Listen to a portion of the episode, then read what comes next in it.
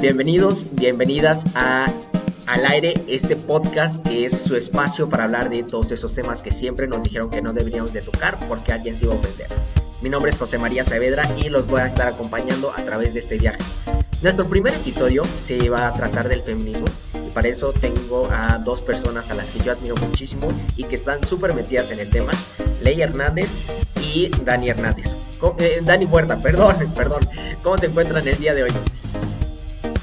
Bien, José, muchas gracias por la invitación. También bastante bien, gracias José, y espero que quienes nos escuchan también se encuentren bien el día de hoy. Sí, claro, porque eh, estos programas y estos espacios se hacen a través de su ayuda. Entonces, muchas gracias por estar acompañándonos el día de hoy. Y vamos a hablar de feminismo, que la verdad es un tema que escuchamos mucho, vemos mucho hace, bueno, esta semana con el feminicidio de Samara en Veracruz, el tema está súper caliente, pero la verdad es que muchas veces, especialmente los hombres, no sabemos qué es el feminismo. Y ahorita en la antesala estamos platicando y Dani nos decía que las mujeres, aunque tal vez no se digan feministas, son feministas por lo que han vivido, que sus experiencias las han hecho feministas. Claro, yo creo que es que es bastante complicado, em, pues, definir feminismo o identificarse también como feministas. Por ejemplo, yo lo hago, o sea, hablo desde pues, lo personal. Yo soy una feminista, yo me identifico como, feminista y practico o intento practicar lo más que pueda el feminismo, pero creo que también, eh, aunque esa etiqueta no esté como, o, no, una mujer no se la quiera poner por cualquier razón que sea, eh, pues la lucha y el querer hacer un cambio, el querer que las mujeres puedan vivir sus derechos libremente, tiene que ver precisamente con el feminismo, a pesar de que no existe esa etiqueta per se. Y aunque no exista la etiqueta, el feminismo, y digo, voy a robar una frase de Emma Watson que la verdad me gusta mucho, si tú estás eh, a favor de, la, de que las eh, mujeres y los hombres sean iguales, eres feminista. Que claro, ahí también nos metemos eh, en que algunos feminismos, porque tampoco podemos hablar de un solo feminismo, sino que existen muchos tipos de feminismo y de hecho Dani y Ley pertenecen a dos feminismos diferentes que vamos a hablar un poquito más adelante. dependiendo de del tipo de feminismo, vamos a ver que en algunos no hay espacio para los hombres y en algunos eh, definitivamente se les deja entrar, pero con un rol muy limitado. Sí, en realidad, bueno, cuando me invitaste, eh, mi conflicto era más que nada porque yo misma he tenido un, un proceso, un trayecto muy complicado con el feminismo, con el nombrarme feminista. Eh, a mí me encanta escuchar a las mujeres que se paran y dicen yo soy feminista. Las admiro muchísimo porque yo no tengo tanta valentía. Este, creo que mi problema comenzó cuando empecé a acercarme mucho al tema y, y en algún momento, bueno, leyendo eh, todo lo que me encontraba por ahí, me encontré con algunas publicaciones que hacían mujeres mapuches, que son pues, una comunidad en, la zona de Sudamérica, entre Chile y Argentina, que hacían una crítica justo al feminismo porque era un movimiento que no las consideraba a ellas eh, como mujeres de comunidades indígenas. Y entonces ellas hablaban de que no tenían nada en contra de, de las feministas, que pues, si ellas hacían su lucha por su lado estaba bien, pero que no era algo que ellas como que sintieran que realmente las, las este, representaba o las procuraba, porque mm, hay, hay las, o sea, se habla mucho ¿no? de que las raíces del feminismo, si bien fueron para liberar a muchas mujeres, no lo fue para todas. Entonces, pues hay mujeres que se han sentido excluidas del movimiento y ellas solamente prefieren mantenerse en una lucha antipatriarcal. Y bueno, es esta crítica al feminismo como, como la lucha del monopolio antipatriarcal, ¿no? Entonces, pues a raíz de eso, como que yo me he encontrado un montón de feminismos y de posturas dentro de los diferentes feminismos que me han hecho cuestionarme muchísimo y por eso es que ha sido este conflicto entre nombrarme o no nombrarme. Pero bueno, como, como dato bonito, hay un libro que me gustó mucho que es de una escritora nigeriana que se llama Chimamanda Adichie que se llama Todos deberíamos ser feministas. Y creo que después de leer ese libro me siento mucho más tranquila diciéndome pues, feminista, ¿no? Entonces, si lo pueden leer, o escuchar su TED Talk. Está en YouTube. Es muy bueno. Aquí abajo les vamos a dejar, en el caso de los que nos están escuchando en Facebook y en Instagram y en YouTube, en los comentarios les vamos a dejar el link para la TED Talk, para que por lo menos se den una vuelta. Y también tenemos que hablar de eh, qué es el patriarcado, ¿no? Porque, digo, si nos vamos a las partes más conservadoras de México, que México de por sí es un país súper conservador y religioso, las feministas son malas. O sea, simplemente por ser feministas son malas o sea, pero el patriarcado es este sistema que seguimos la gran mayoría de las personas en el mundo, si no es que todas, en el que el hombre, eh, ¿cómo decirlo? El hombre tiene un control sobre la mujer de algún tipo, ya sea económico, ya sea social, ya sea incluso emocional, porque también es, juega parte muy importante y lo seguimos viendo. ¿Cuántas mujeres hay en la política en México? ¿Cuántas mujeres hay en puestos importantes en, las empresas en México?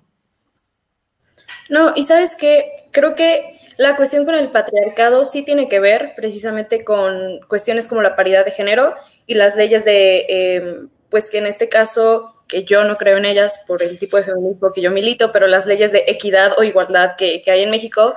Sin embargo, o sea, se pueden poner a 50 mujeres en un espacio de 100 personas en el gobierno, o sea, siempre se puede cumplir ese porcentaje de paridad. Sin embargo, si solo se está cumpliendo por cumplir, realmente no hay un cambio y, por lo tanto como que únicamente se, se está maquillando como el patriarcado ante una etiqueta de, pues, de falsa equidad, ¿no? De falsa eh, igualdad, como, como se quiere hacer ver muchas veces. Entonces, creo que justamente esto del patriarcado tiene que ver con todo un sistema, todo un sistema que se ha ido construyendo eh, a lo largo de la historia. Eh, podemos recordar siempre los nombres de los héroes de la patria, pero nunca de las mujeres que participaron en la patria, porque ni siquiera son heroínas. Entonces, es algo que, ha estado tan arraigado en, pues, en todo el mundo y específicamente en México, en Puebla, en, en cualquier estado, en cualquier municipio, está, está como arraigado y no únicamente en la política, sino en todo.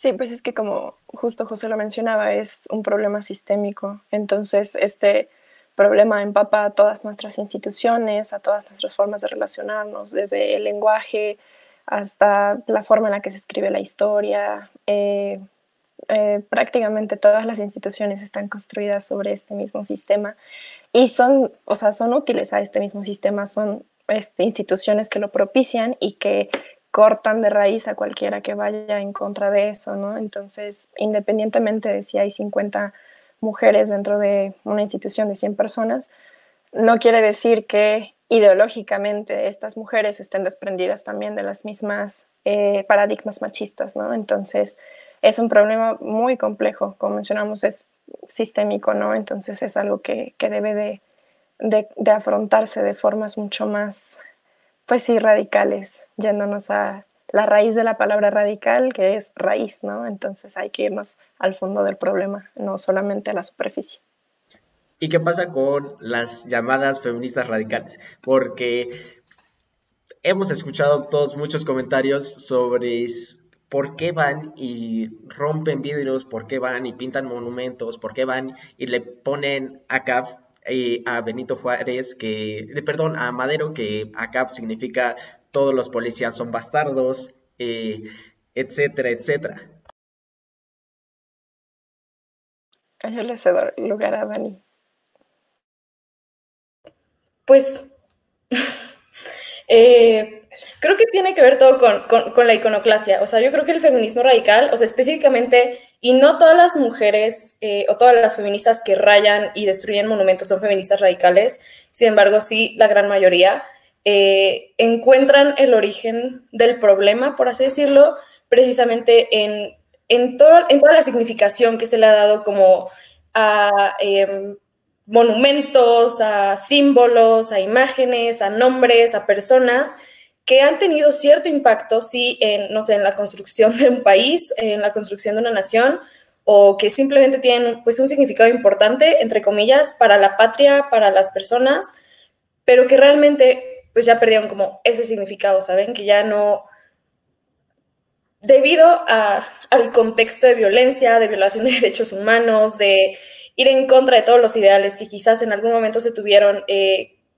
cuando se originaron esos, esos, esas significaciones, pues obviamente ya no, ya no hay un sentido entre lo que se representa o lo que se intenta representar y entre lo que está pasando en el país. Entonces, eh, por una parte responde muchísimo como a esa falta de, en pocas palabras, de sentido que hay entre una cosa y otra.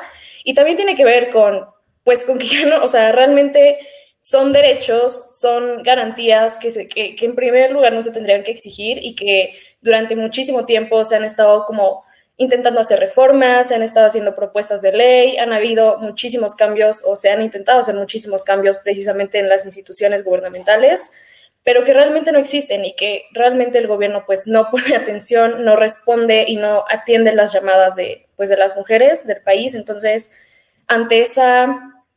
Em, es, ante esas ganas de no ver y de no responder, pues obviamente surgen movimientos eh, pues más fuertes y surgen estas respuestas, porque yo creo que también es una respuesta que se da por parte del movimiento feminista hacia pues la ignorancia de, las autoridades gubernamentales en este caso. Y ustedes, ya que estamos en el tema, ¿a qué feminismo dirían que pertenecen? ¿O de plano es una mezcla de ideas que no tienes que tener necesariamente una etiqueta? Pues yo últimamente me he estado, bueno, no, o sea, todo este tiempo, ¿no? Que he estado adentrándome al tema del feminismo, al que más me, en el que más me he sentido cómoda, en realidad, es en el feminismo decolonial o descolonial, ¿no? que es indiferente si cómo se llame, que bueno, es un feminismo nacido en América Latina o Abya eh, que es como se nombraba originalmente al territorio. Y bueno, no sé, sus precursores fueron María Lugones, Xochicuriel, Yuderquis, Espinosa, ¿no? Entonces, ellas este, creo que son ahora las, las feministas decoloniales que, que más he tratado de leer, de investigar, de acercarme y, y bueno, es un feminismo crítico al feminismo hegemónico traído de Europa, eh, un feminismo blanco, un feminismo hegemónico, eh, que es en entender la, la, manera en la que se conjuntan las, las posiciones privilegiadas o jerárquicas, no solamente del género, sino también de la clase y de la raza. Entonces, pues, por ahora, el que más me, en el que más me siento cómoda. Y yo milito, eh, practico, teorizo y etcétera, etcétera, el feminismo radical, que em, encuentra sus orígenes en la segunda ola del feminismo, por ahí de 1920, eh, que surge sí en Norteamérica y está basado principalmente pues, en los escritos de Simón de Beauvoir, El segundo sexo, eh, y seguramente va a haber como mucha controversia aquí, o sea, digo, con las personas que lo escuchen, con las mujeres que lo escuchen, por la misma naturaleza del feminismo radical. Sin embargo, creo que el feminismo radical que yo practico, o sea, digo, lo, vivo en México, lo observo, lo he visto, eh, se crean círculos de, pues, de discusión y de conversación al respecto, pero específicamente en México yo creo que el feminismo radical es bastante em, singular por todas las condiciones de violencia contra la mujer que hay en el país. Entonces, o sea, más allá de la parte teórica que sí es bastante importante y que justamente eh, busca en este caso eh, pues la abolición de todo el sistema patriarcal y la emancipación de las mujeres eh, por completo, creo que también se va construyendo o se ha ido construyendo a base, con base en, o si encontrado sus cimientos, pues en, no sé, en algo tan cotidiano y tan lamentablemente cotidiano como los feminicidios y las desapariciones y las mutilaciones y todos los, todos los tipos de violencia que se pueden observar día con día y puede ser como el caso de Samara, ¿no? Cuyo, pues, cuyo cuerpo encontraron el día de ayer. Entonces, sí, es el feminismo que yo milito. ¿Qué digo? Simone de Beauvoir es de las feministas más conocidas, eh, incluso afuera del feminismo. O sea, eh, que es una de las más emblemáticas, pero por ejemplo tenemos por otro lado que a la gran mayoría de las feministas de color, por decirlo, mm, más bien, a, las, a la gran mayoría de las feministas que no son blancas, se les ha eliminado desde el mismo feminismo.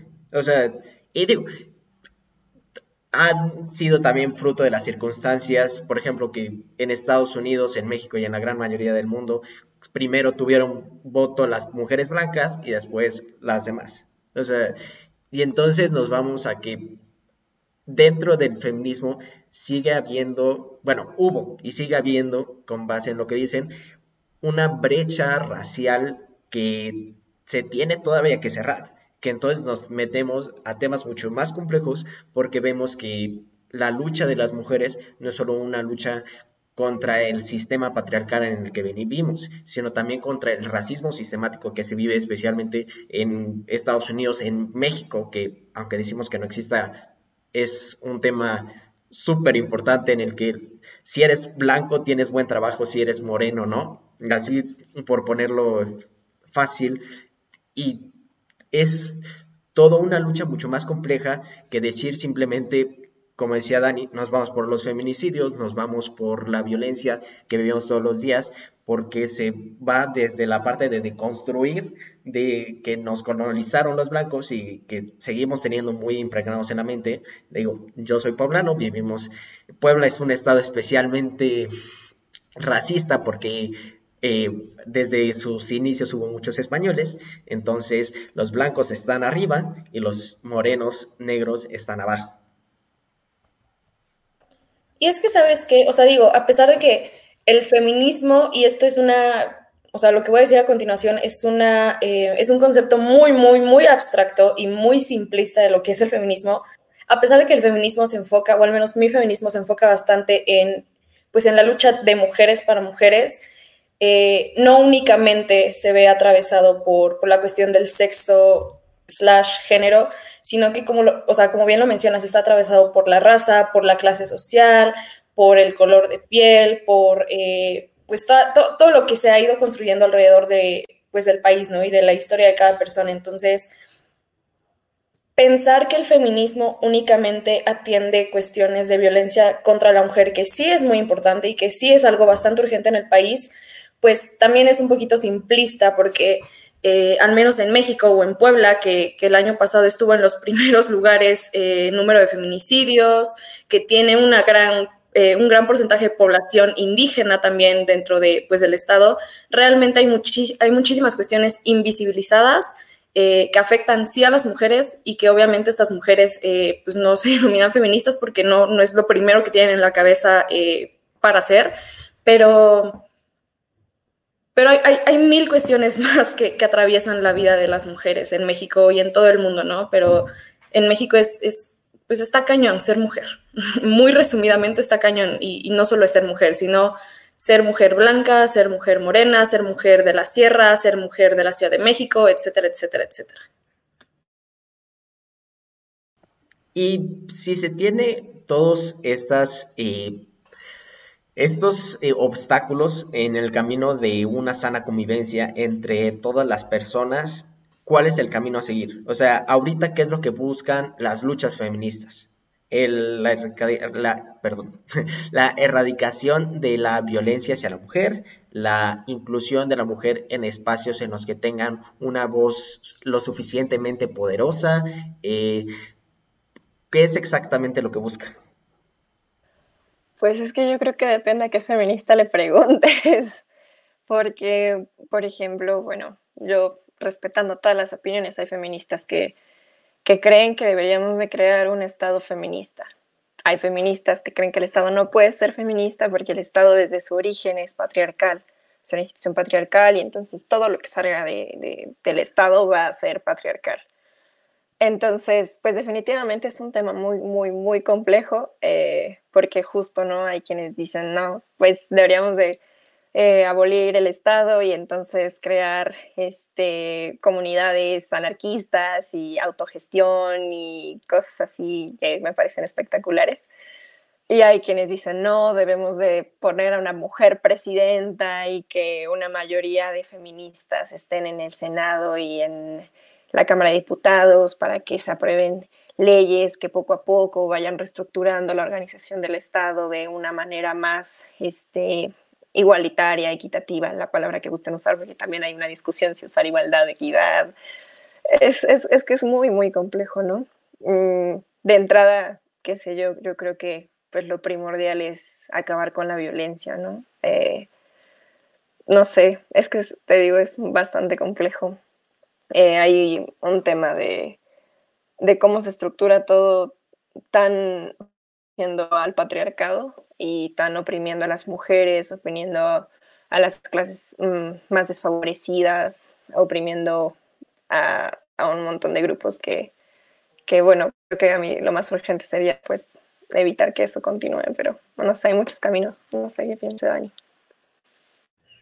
Creo que también, bueno, o sea, comparto por completo lo que dice Ley, depende muchísimo de, la feminista, del feminismo que esté practicando.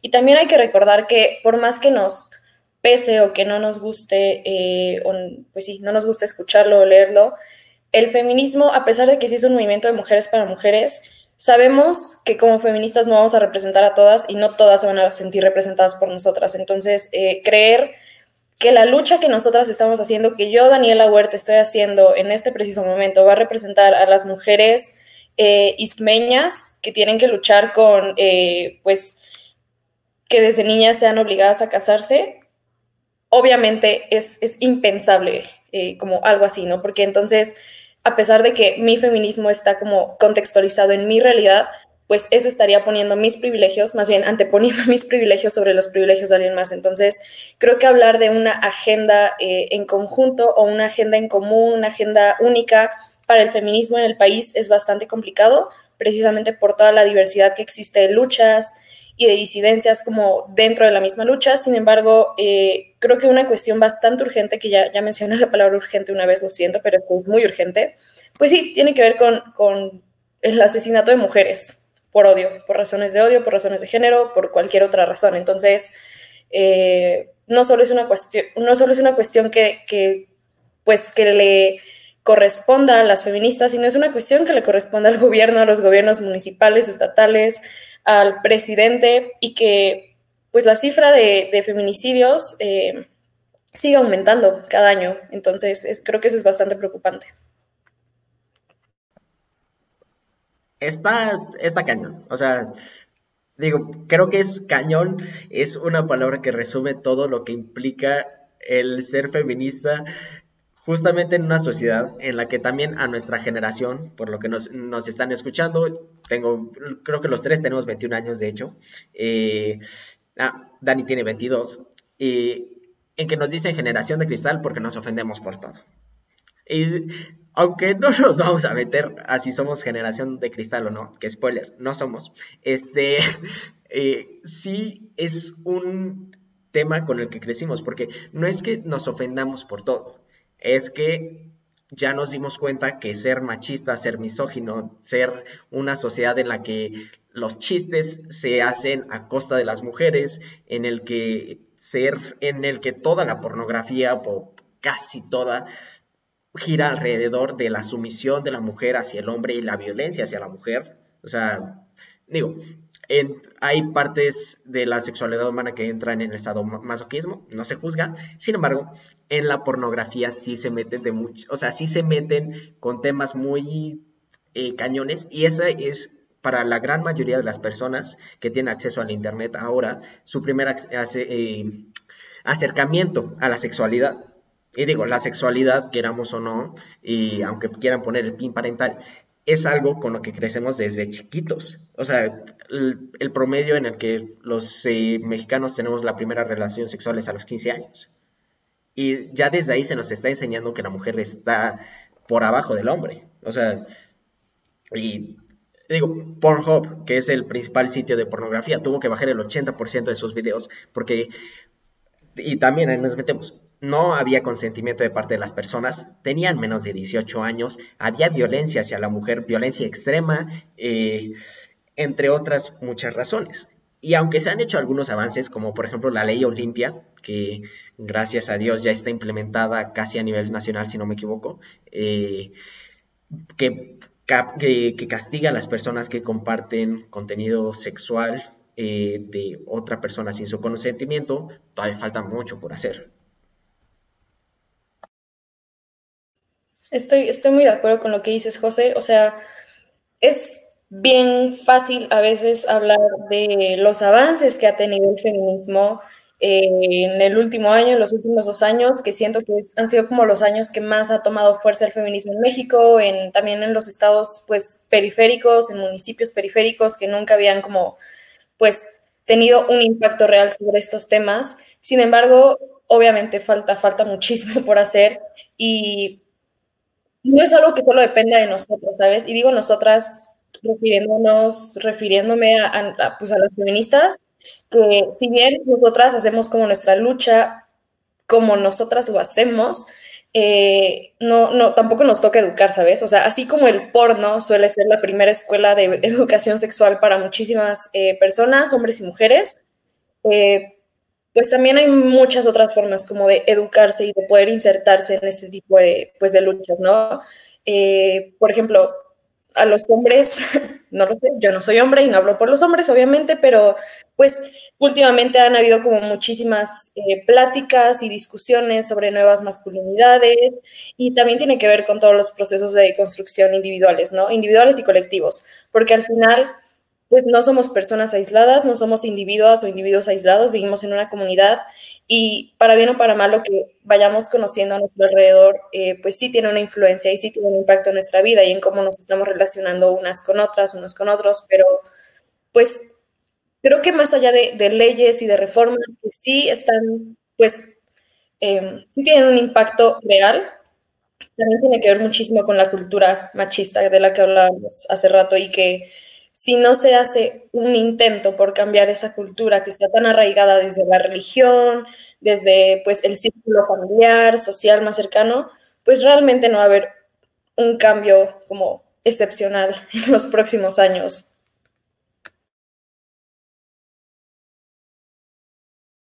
Sí, justo, pero igual, o sea, volviendo a lo mismo, yo creo que eh, las diferentes posturas siempre van luchando por diferentes cosas, ¿no? Ahora que se hablaba de los logros feministas, hay muchas que festejaron la implementación de la ley Olimpia, hay, o sea, feministas que están más del lado del abolicionismo carcelario eh, y antipunitivismo. Que, ¿Nos podrías explicar qué es exactamente eso? Sí, es mi tema favorito. bueno, yo estudio Derecho. y es un tema bien complicado dentro de la carrera, pero bueno, el, en la postura antipunitivismo y del abolicionismo carcelario defiende que la cárcel no sirve de nada. Nada realmente efectivo, como que es solamente un espacio en donde se recluye a la gente em, y se violan derechos humanos y no existe una eh, restitución real de los derechos de las víctimas, ni tampoco una mm, reinserción de la persona que cometió los delitos. Y no solamente eso, hace, se busca, bueno, ah, se busca hacer una crítica directa a qué es lo que se criminaliza y qué no se criminaliza, ¿no? No solamente es que si ya hay un delito te van a meter a la cárcel y ahí te vas a quedar toda tu vida, sino por qué esto es un delito, por qué esto lo consideramos de esta forma. Y es, es, es, un tema bien interesante, ¿no? Hay muchas feministas que, como te digo, celebran como un logro feminista la implementación de la ley Olimpia, porque ahora todos los las personas que difundan contenido sexual sin consentimiento van a irse a la cárcel. Pero eso ya es un tema de criminalización que no va a restituir en nuestra sociedad, ¿no? Seguimos mucho en la idea de que la justicia es igual a un castigo y es muy erróneo porque en realidad no funciona. A mí me, me llama mucho la atención porque ahora que fue lo de la despenalización y legalización del aborto, en, bueno, eh, la interrupción voluntaria del embarazo en Argentina. Eh, muchas feministas también pues festejando y con toda la razón yo lloré viendo los videos de todas las pibas festejando. Eh, pero luego estaban unas que comentaban, ahora lo que sigue es solicitar este, cadena perpetua a violadores y asesinos de mujeres. Y, y yo me quedé como, o sea, llevan años luchando por la descriminalización de una conducta porque saben lo que conlleva el estar encerrado a una mujer o a una persona en una prisión y, bueno, independientemente de lo que se haya hecho y bueno, se sigue cayendo mucho en esa lógica, ¿no? Y, es bien complicada, también es, es, una, es, es, un concepto que se tiene muy sistémico, muy arraigado en nuestra cultura, eh, como que necesitamos castigos para que la gente entienda y no es así. Hace unos meses salió la noticia de que en un cerezo, me parece que sí fue aquí en Puebla, eh, un hombre que estaba en un proceso, estaba encerrado eh, eh, por, porque estaba en un proceso por haber asesinado a, a su expareja, una nueva pareja y lo había ido a visitar, hacer una visita conyugal, y ella fue a terminar con él y él la asesinó adentro del cerezo, ¿no? y bueno, o sea, realmente las cárceles no, no sirven para reformar a las personas. Y, y, bueno, esa es una postura ¿no? que se tiene. Eh, no sé, hay, hay un montón de, de, corrientes, como te digo. Y bueno, eso. Y digo, definitivamente hay muchos estudios que dicen que la cárcel no sirve para nada y que lo que se debería de hacer es, son programas de reinserción social que busquen eh, reeducar y que, un que los presos, bueno, presos entre comillas porque no deberían ser presos, lleven un proceso de desaprendizaje de las conductas y de los traumas que los llevaron a cometer las conductas que hicieron. Pero también tenemos ahí, bueno, tendríamos que tener a un sistema, no penitenciario, pero un sistema federal que tenga la capacidad para hacer eso. Y digo, ahorita por lo que se ve, las cárceles son más para lucrar que para realmente cambiar conductas. O sea, digo, eh, aquí en México no sé cómo sea, pero en Estados Unidos, por ejemplo, más de la mitad de las cárceles están en manos de eh, privados y las condiciones son pésimas. Digo, hace, eh, bueno, el año pasado, que 2020, por cierto, fue un año muy... Mm, con muchos eventos importantes, tuvimos que en uno de nuestros estados vecinos del sur, en Guatemala, los presos estaban como pues estaban en unas condiciones de miedo, estaban todos hacinados en espacios de celdas para cinco personas, estaban 30, no podían ni pararse, eh, hubo una serie de asesinatos brutales dentro de la cárcel porque dentro de la misma cárcel se hacen más violentos los presos y entonces nos vemos que el castigo no es la conducta que se debe de hacer, pero podríamos meternos entonces, ¿debería de ser pena de muerte? O sea, porque la pena de muerte no, eh, elimina la conducta de raíz, entre comillas, y aunque en México no se puede reinstaurar, porque por el Pacto de San José de 1969, en el que dice que ninguno de los países que firmó el pacto, que son casi todos los países de América, eh, pueden reinstaurar la pena de muerte. Sin embargo, en México ha habido en las, últimas en las últimas dos décadas cinco intentos por reinstaurarlo. Sí, pero no se puede. Eh, va en contra del principio de progresividad de los derechos humanos. Entonces, eso se refiere a que cuando ya se otorgaron ciertos derechos, no puedes regresar y quitarlos. Entonces, mm, si ya se permitió como este derecho a vivir, o sea, la no pena de muerte, no puedes regresar y quitarlo. O sea, es... ah, bueno, hay un libro que se llama, bueno, es de, es de Garland, es el autor, él se, hace un estudio criminológico sobre, esto, todo este tema, este, el complejo industrial de prisiones o, bueno, la historia de, la prisión y, y, todo esto.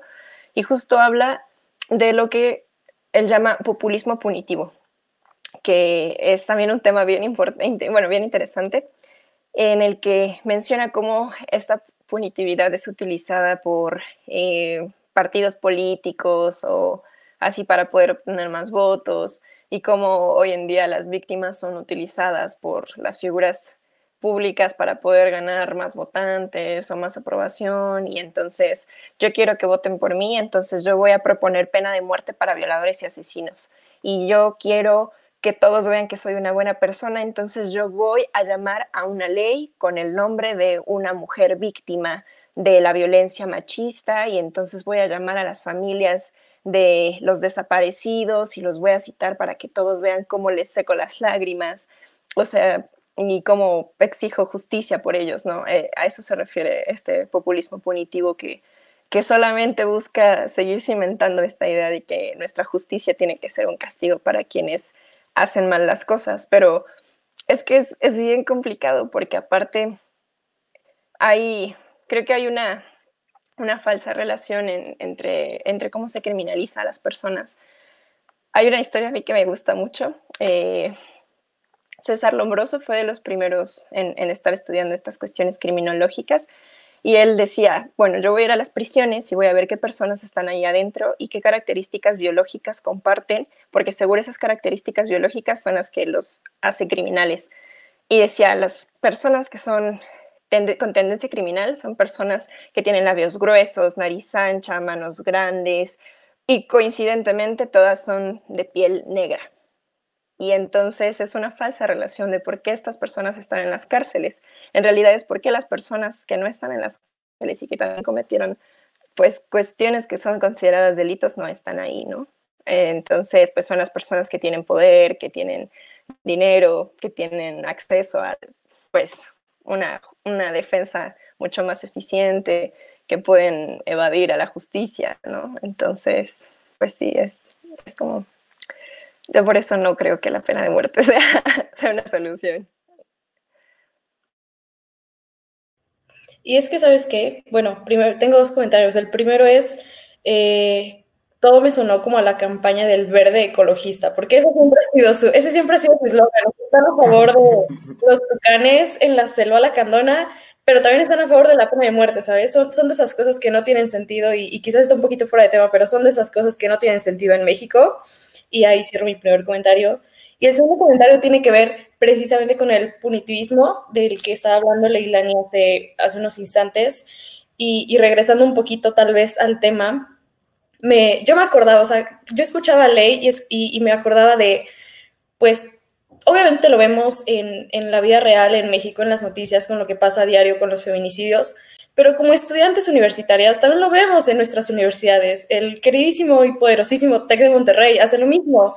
En lugar de tener un programa de reinserción y de deconstrucción que sí tenga un impacto real en los alumnos, en los profesores, en todo el personal eh, masculino y bueno, también las mujeres que, a, quienes les interese, pues lo que hacen es aplicar protocolos que, que también es un tema bien, bien interesante eh, en esto del feminismo como más universitario, aplican protocolos que no sirven para nada y que únicamente hacen como, por ejemplo, en el TEC lo que hacen es rotar como a los agresores o a los violadores. Por ejemplo, si había un agresor en Campus Puebla, pues lo pasan a Campus SM o a Campus Monterrey, a cualquier otro campus, donde va a seguir agrediendo a mujeres o donde va a seguir violando a mujeres. Entonces, pues obviamente se están replicando esos, esos esas prácticas punitivistas, esos castigos que, pues, o sea, realmente esos son, son únicamente castigos que no tienen un trasfondo real, en lugar de atacar el problema de raíz. Y si algo así pasa en la llamada Universidad número uno de México, pues obviamente va a pasar en el resto de México y va a pasar aún peor. Entonces, no sé, es, es, todo un tema también, ya lo dije, eh, en Puebla hay una cuestión bien fuerte como de eh, universitarias articuladas para precisamente con estos temas de los protocolos. Pero, pues no sé, esto solo nos demuestra que el feminismo tiene muchas ramas, tiene muchas direcciones y tiene muchísimas que cumplir. Sí, sí, sí, sí. O sea, incongruencias en la política mexicana hay muchas, eh, en extremo, o sea, que no nos vamos a meter, pero también tenemos, por ejemplo, a López Obrador quien se dijo mucho tiempo el presidente más feminista de la historia. Independientemente de si lo es o no lo es, tenemos a que en sus alrededores tiene, la verdad, a muchas mujeres y a íconos feministas como lo es Olga Sánchez Cordero.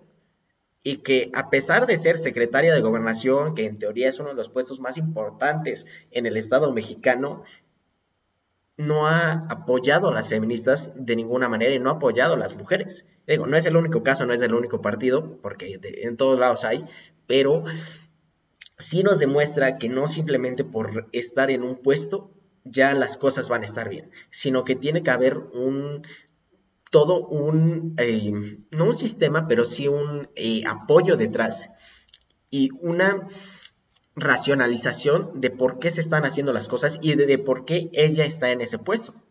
O sea, porque siendo políticos, ella está en ese puesto para que digan es feminista.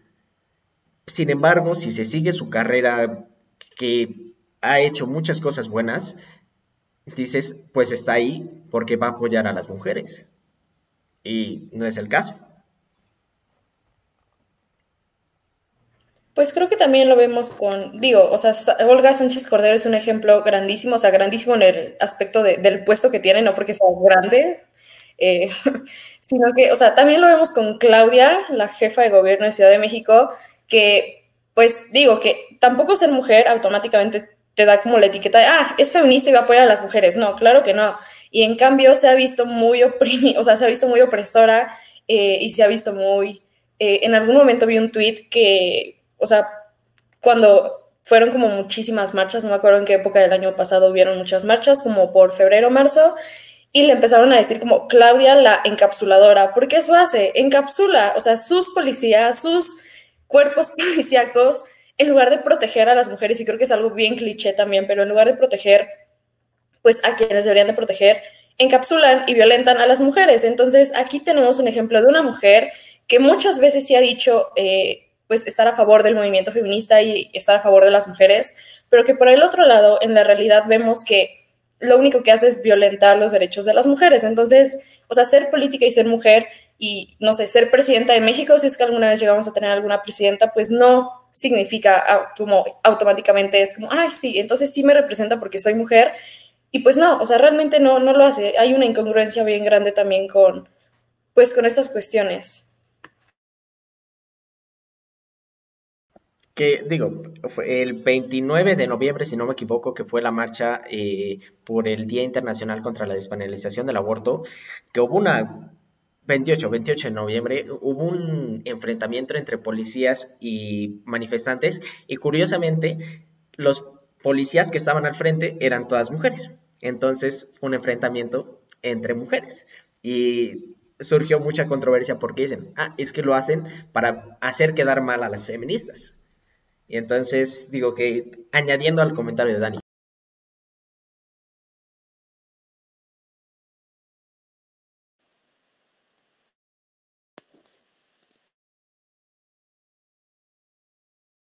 ¿Me escuchan? Es que se me trabó mi... Sí, sí, sí, sí, sí, te escuchamos.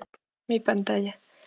Sí, pues es que, eh, como lo comentábamos también hace rato, este, finalmente el que haya mujeres en, en puestos importantes pues no va a garantizar que que estas mujeres vayan a estar teniendo como agenda principal los derechos de las mismas mujeres. Es, es un tema bastante triste. A mí, digo, mucho se hablaba de Claudia Sheinbaum como en, en redes sociales, pero pues finalmente, eh, pues es que va de lo mismo, de que se tiene que, que buscar que no sea algo que solamente se cambie de forma institucional y ya, porque si cultural, ideológicamente, eh, pues seguimos manteniendo las mismas estructuras o las, eh, los mismos paradigmas, no, no, van a tener como un cambio real. Y de todas formas, digo yo, pues dentro del área del derecho, eh, aplaudo muchos logros que sí, sí se consiguen como a través de, porque tampoco es que todo es blanco o todo es negro, ¿no? Finalmente, pues tampoco se trata de eso. Pero, pero definitivamente algo que me emociona bastante es que poco a poco nuestra preciosísima generación de cristal va tomando más el, el campo, ya estamos creciendo todos y todas, entonces ya eh, sí me causa muchísima esperanza que, que pues personas, eh, mujeres así como nosotras o como muchas otras estén empezando a, ganar terreno en todas estas áreas que cada vez se estén visibilizando más situaciones de las que antes nos hablaban, ¿no? O sea, definitivamente, pues no es que no se esté avanzando o que no se esté haciendo algo, y pues sí es una lucha de todos los días, mm, independientemente de, los feminismos que, se militen o no, eh, pues sí creo que algo muy importante es lo que se ve en las acciones y por lo que luchamos el día con día. Entonces, yo, pues, al menos por ese lado, me siento bastante esperanzada, como que siento que no todo está perdido y que poco a poco vamos a ir logrando muchísimo más.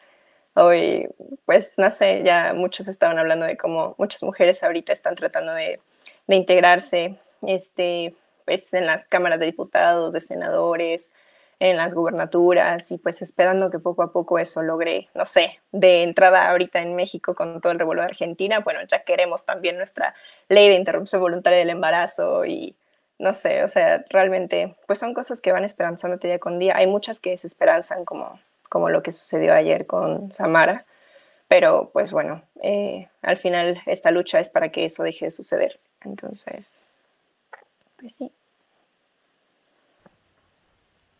¿Cómo es vivir día a día siendo mujer? Digo, ahorita en la pandemia son situaciones especiales en donde intentamos salir lo menos posible y por lo tanto hay menos violencia, muchas veces fuera de la casa. Sin embargo, eh, la violencia familiar también es impresionantemente alta.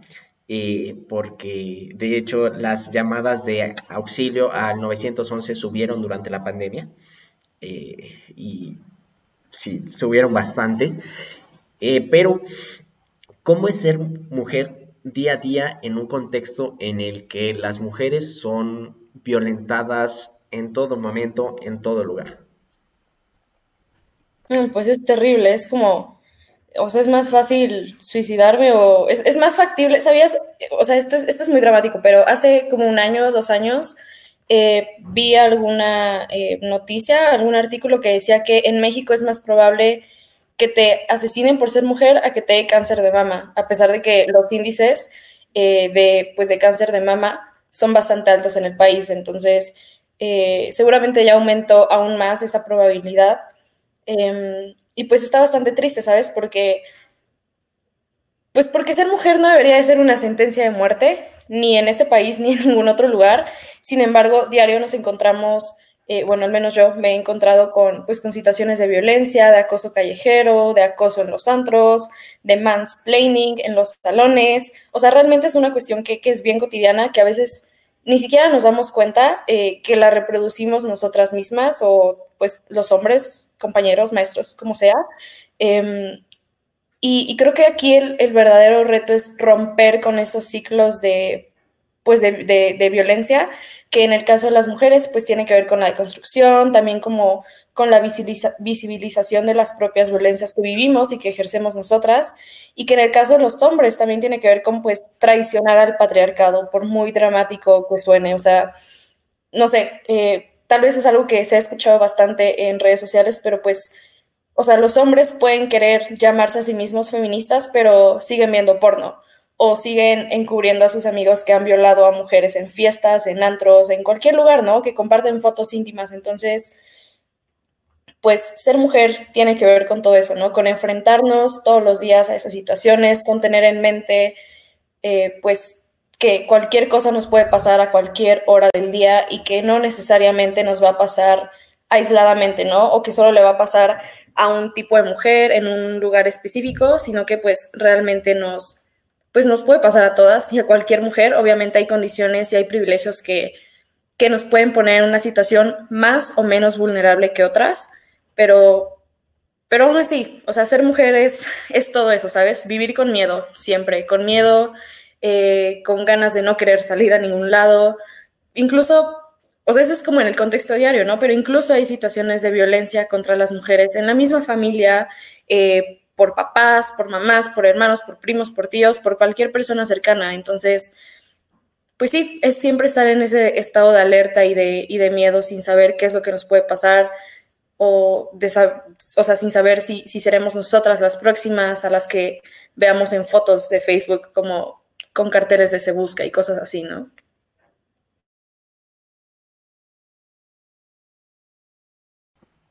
Y por otro lado, ¿qué es lo que podemos hacer los hombres que nos estén escuchando, que nos estén viendo, para, eh, bueno, primero empezar nuestro proceso de, de construcción de esto, porque todos nacimos, crecimos con un pensamiento machista y misógino, eh, y esta transición a una convivencia sana con las mujeres que nos rodean.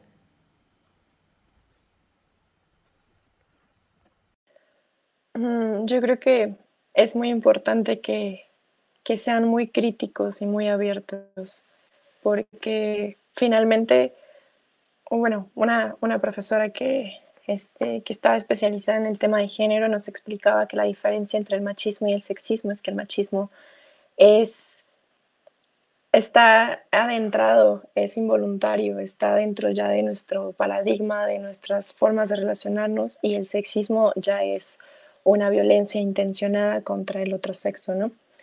Entonces, lamentablemente, es algo que está dentro de nosotros, queramos o no queramos. Nacemos y no podemos decidir nacer fuera de esta sociedad o de esta cultura. Y entonces eso es, es, es bien difícil para poder desprendernos de ideas o de cuestiones o de formas de ver la vida a la que estamos muy acostumbrados y de repente decir, aguanta, esto, ¿por qué esto es así? Esto es así porque a quién beneficia y porque a quién está oprimiendo lastimando, por qué yo estoy en esta posición y por qué ella no o ella está en esta otra, ¿no? Y, y, digo que hay que ser bien críticos porque no es solamente, hay muchos hombres que dicen, es que yo no soy machista porque yo no las violo y yo no las mato.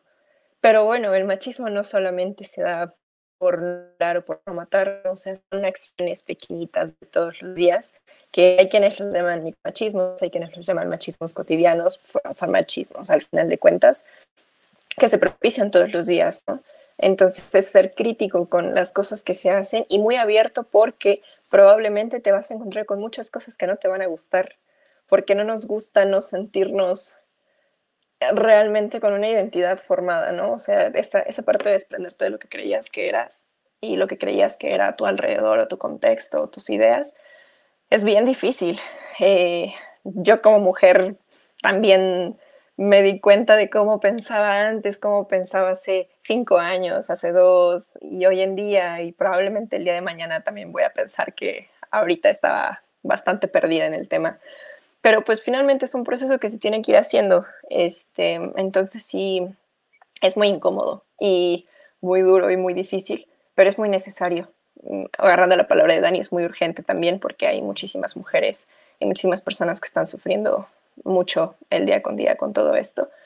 Y pues también el no quedarse callados eh, ante las violencias de los demás, esta parte de querer caerle bien a todos y que no te vean como el cornudo, no sé, no sé dónde salió ese chiste de hablar de cornudos, pero este, de que otros hombres te vean y te crean menos hombre porque hay un concepto de cómo debería de ser un hombre.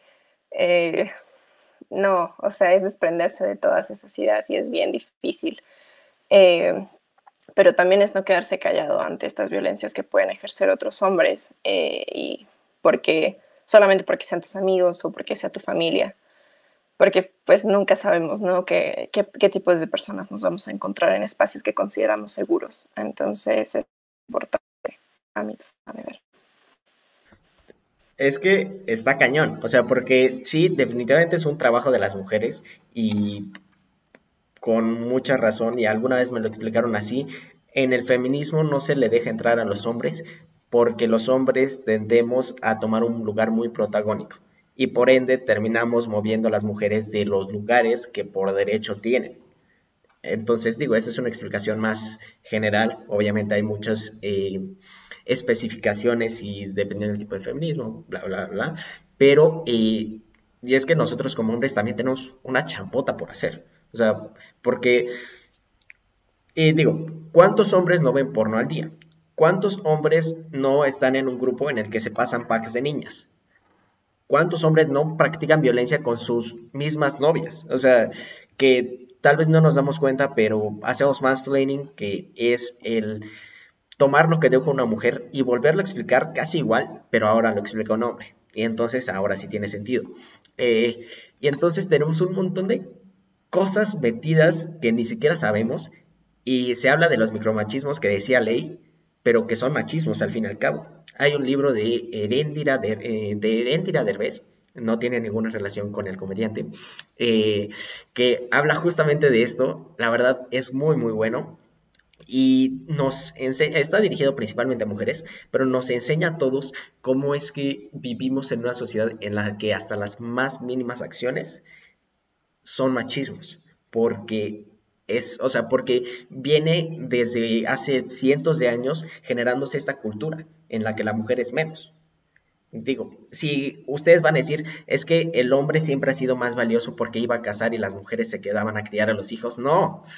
Justo el año pasado se acaba de descubrir que eh, muchos huesos están mal clasificados y eran eh, clasificados como hombres, aunque son mujeres y tienen signos claros de ser mujeres, porque los investigadores y los arqueólogos eran hombres y decía, no, es imposible que una mujer vaya a casar, no tiene la fuerza suficiente.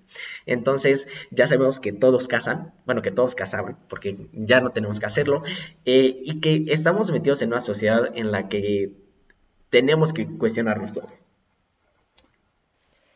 Claro, por ejemplo, justo hay corrientes que se que se inclinan más por una idea de que el género pues es una construcción traída también de occidente porque pues antes en las comunidades no es que hubieran, o sea, roles de género, de que le toca, le corresponde a un hombre, a una mujer, sino que se designaban tareas como una comunidad, ¿no? O sea, también ya desde ahí pues es, es como muy loco, ¿no? Como nosotros pensamos todo desde el lugar en donde estamos parados hoy en día y creemos que así fue en absolutamente todo, pues es justo lo que busca la...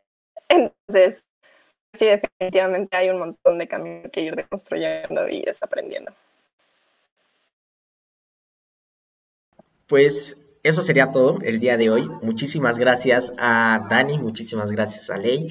Eh, las dos son unas cracks. Un gusto haber platicado con ustedes porque eh, siempre es importante hablar de estos temas, siempre es poner, eh, siempre es importante poner las cosas al aire y ver en qué la estamos regando y qué es lo que estamos haciendo bien y cómo mejorar la vida de las personas que nos rodean y nuestra propia vida. Y muchas gracias a todas las personas que nos acompañaron el día de hoy en cualquier plataforma, Facebook, YouTube, Spotify, Apple Music, etcétera, etcétera. Eh, si ya están ahí, déjenos un like, déjenos un seguir, se los agradeceríamos mucho porque, como les dije al principio, estos proyectos crecen gracias a ustedes. Este fue nuestro primer episodio, espero les haya gustado tanto como a mí me gustó. Eh, vamos a estar subiéndolo en nuestras redes sociales por si se lo perdieron, por si lo quieren volver a escuchar.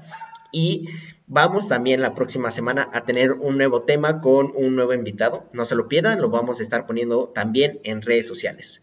Muchísimas gracias y nos estamos viendo. Feliz año.